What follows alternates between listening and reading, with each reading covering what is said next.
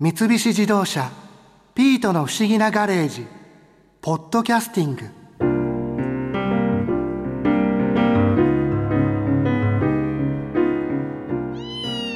もうお一方ディスクユニオン昭和歌謡館店長の杉本博さんからもお話伺ったんですよ。昭和歌謡館行ったことありません昭和歌謡好きの聖地ですよね。お話面白かったでしょう。ええ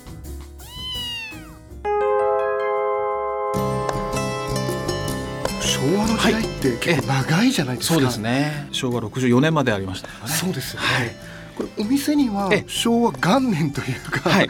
からのその歌謡曲が一応コンセプトとしてはそういったことになってるんですが、まあ、あの戦前ですとか昭和初期のものというのはコンピレーション CD とかっていう形で扱ってて、まあ、当時のレコードっていうのは今なかなか手に入らない部分もあるんで、まあ、一番強いのはやっぱりそうですね1960年代以降のいわゆるポップスとして歌謡曲が成長していったというか根付いていった時代のものがやっぱりだんだんメインになっておりますね。60年代の音楽っていうのは、はい。どんなものだったんですか、そうですね、えっと、やはりいまだに破られてない記録ですけども1961年に坂本九さんが「上を向いて歩こう」とはい。いう曲があれが1961年なんですね、で「すき焼き」というタイトルで全米1位になってるんですよね。はあ全米1位になったんですね、そうなんですよ。これはいまだに破られてない。でまあやっぱりあのその頃になりますとザ・ピーナッツですとかであとあずさみちおさん伊藤ゆかりさん中尾美恵さん園まりさん。そのあたりがカバーポップスみたいなことをやってて、まあ、いわゆる洋楽のポップスを日本語に翻訳して歌うというような形ですね。そういう音楽があったんですね。そういう音楽がありました。どんな曲を出されてたんですか？そうですね。まあいっぱいありますけどザ有名なのはまあザ・ピーナッツさんとか、まあ、中尾美恵さんの「可愛いベイビー」とかですかね。それはなんか聞いたことあるあとは広田美恵子さんの「バケーション」とか。あ聞いたことある。加山雄三さんもその時代ですよね。ね、ええ、加山雄三さんっていうのは今でいうシンガーソングライター。実はそうですね。走りかもしれないですね。ででなおかつギタリストとしてもやっぱ相当な腕前だったと思うんで、うん。しかも俳優もやっちゃって確かに。大スターですよね。で60年代ははい。その後はどうなっていくんでしょうか？そうですね。グループサウンズというのが台頭してくるかなと思いますね。グループサウンズ、はい。GS って呼ばれる GS と呼ばれるものですね。まあ、あの66年ですかね、えービートルズが武道館で来日して、まあ、その後にですね、まあ、やはり、まあ、いわゆる当時電気楽器持ってたっていうのは相当裕福な家庭の皆さんだったとは思うんですけれども。エレキギタえーとか、えまあ、当時はまだライブハウスという名前ではなくてジャズ喫茶って言ってたと思うんですよね。ああそこも違うんですね、まあ、そういったところで、まあ、いろんなバンドがあってでレコード会社にスカウトされたりあとはまあレコード会社が選抜したメンバーで組まれたりとか、うん。まあ、やっぱり一番有名なのはザ・タイガース沢田研二さんですね。で岸辺一徳さんも今俳優としてすごく有名な方ですけれども。岸辺一徳さんってえ音楽やられてた方なんでベーシストとして非常に評価高いんです。知。らなかった、ええ。アイドルですよ。あそう本当になんです。はい。まああの惜しくも去年亡くなってしまいました萩原健一さんがいらっしゃったザ・テンプターズとか、はい。萩原さんも音楽をやられてそうでたんですすね。ね。神様お願いっていう曲は後に桑田佳祐さんも桑田バンドでカバーしてたりとか、うーん、えはすごく有名な曲ですね。あ。えこれ GS、はい。そのグループサウンズって言った時代に女性の方でえも歌手だったりとかそういう方もそうですね。でいわゆる当時はバンドサウンドというのがいわゆる新しいフォーマットだということでレコード会社も各社いろんな女性歌手をそれこそグループサウンドをバックにつけてレコーディングしたっていうのがいっぱい出てるんですが、まあ、最も有名なのはやっぱり美空ひばりさんだと思うんですよね。美空ひばりさんも、美空ひばりさんの「真っ赤な太陽」という曲は結構ご存知かなと思うんですがう。ーん。えどうだろう、え多分聞けますねわかると思うんですよね。でそのバックはまあ同じレコード会社だったと思うんですが、えっ、とブルーコメッツというグループがバッキングを務めてまして、でいわゆるやっぱり美空ひばりさんといえば歌謡曲界の女王ですから。えその頃から情報女王が GS と組んだというところでまあ非常にセンセーショナルな組み合わせだったということですよね。それぐらい熱狂的なブームが巻き起こったんですね。でグループサウンズの時代っていうのは本当68年がピークでで実は69年に入るともう結構シュワシュワシュワっと結構。結構早いというか、そうなんですよね。ええ。まあ、その頃になりますと、まあ、70年安保がまあ目前に光ってててみたいな時代もあったと思うんですが、いわゆるフォークソングですかね。反戦的なメッセージだったりとか結構そういう時代になっていくのかなと。やっぱりフォークギターが1本あると自分たちでコードさえ弾ければこういろんな楽曲が弾けるっていうんでそういった部分でちょっと実はフォークの方に流れていったのかなと。70代なんで最初はそのフォーク。そうですね。でやっぱ吉田拓郎さんとかはい井上陽水さんとかがまあ70年代に出てくるというような形になってくるかと思いますね。そこからの流れそうですね、まあ、ここからむしろ歌謡曲黄金時代と言っていいかもしれないですよね。えーポップスという観点からすると、まあ、いろんなサウンドの音楽が歌謡曲としてヒットしていくという時代になっていくと思います。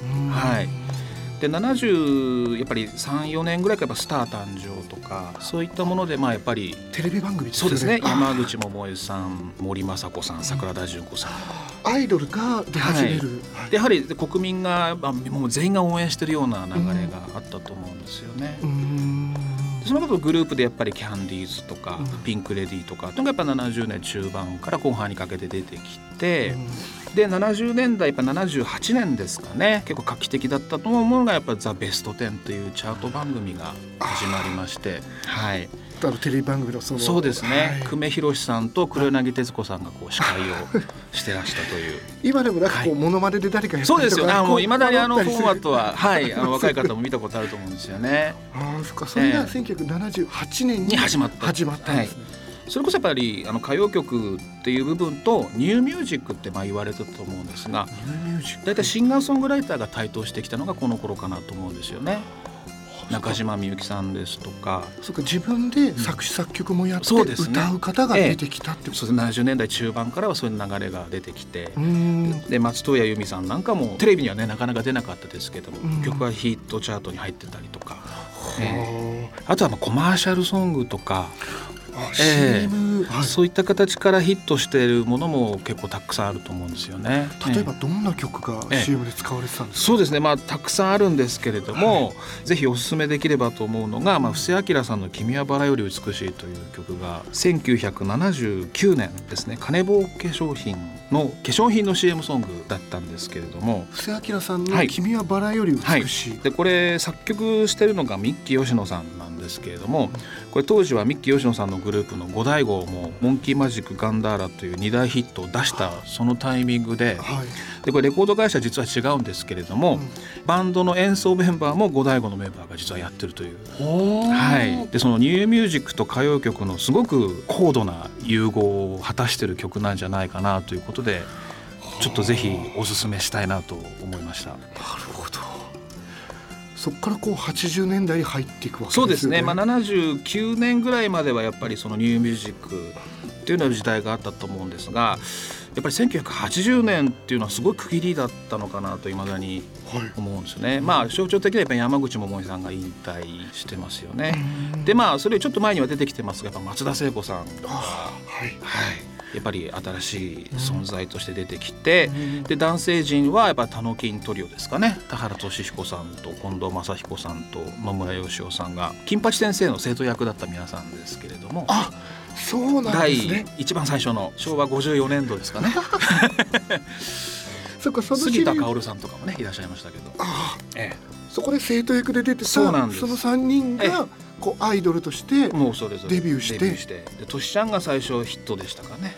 はで本当にあの歌謡曲市場を通してみれば、まあ、そのニューミュージックよりの時代が80年代入ってアイドルの時代ですとか、また一方で大きかったのはやっぱりその YMO ですとかプラスティックスですとかちょっとそうテクノポップそういう時代も本当80年代キッチュな感じが急にガラッと本当音が聞こえたかのように変わったっていう自覚がありましたね。本当に今までにない音というか、音楽がそうですね。なんかすごくあのあーもう究極に垢抜けていった時代というかうん。おしゃれでないと許されないような時代になってったのかなというような感じがありましたよね。はあ、でもそれはこう聞いてる方見てる方にしても面白いっちゃ面白いですね。まあ本当激動だったんじゃないですかね。そうやって振り返ってわかることではあるんですね実は。当時はその価値にいるんでそれが当たり前だと思ってるんで。確かにそうですね、今だからこそそれがすごいというか。そうですねうんで大体で82年にもやっぱ中村明菜さんとかいわゆる82年のアイドルっていうのは結構あのすごい方々が多いんですよね小泉京子さんとか早見優さん松本優さんとか。今でも活躍されてる方たちばっかりですよね、ね、いわゆる花の82年組といまだに言われてる 男性だと渋垣隊ですか？えー、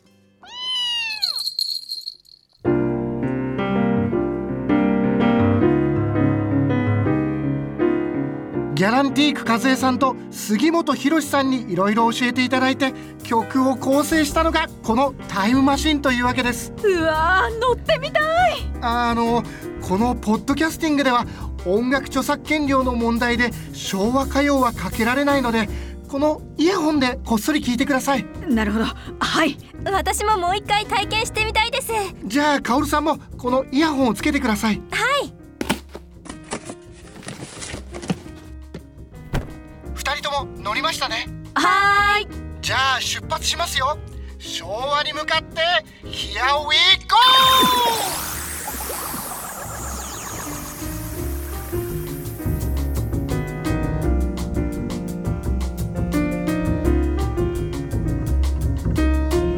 三菱自動車ピートの不思議なガレージポッドキャスティングこのお話は Drive your Ambition三菱自動車がお送りしました。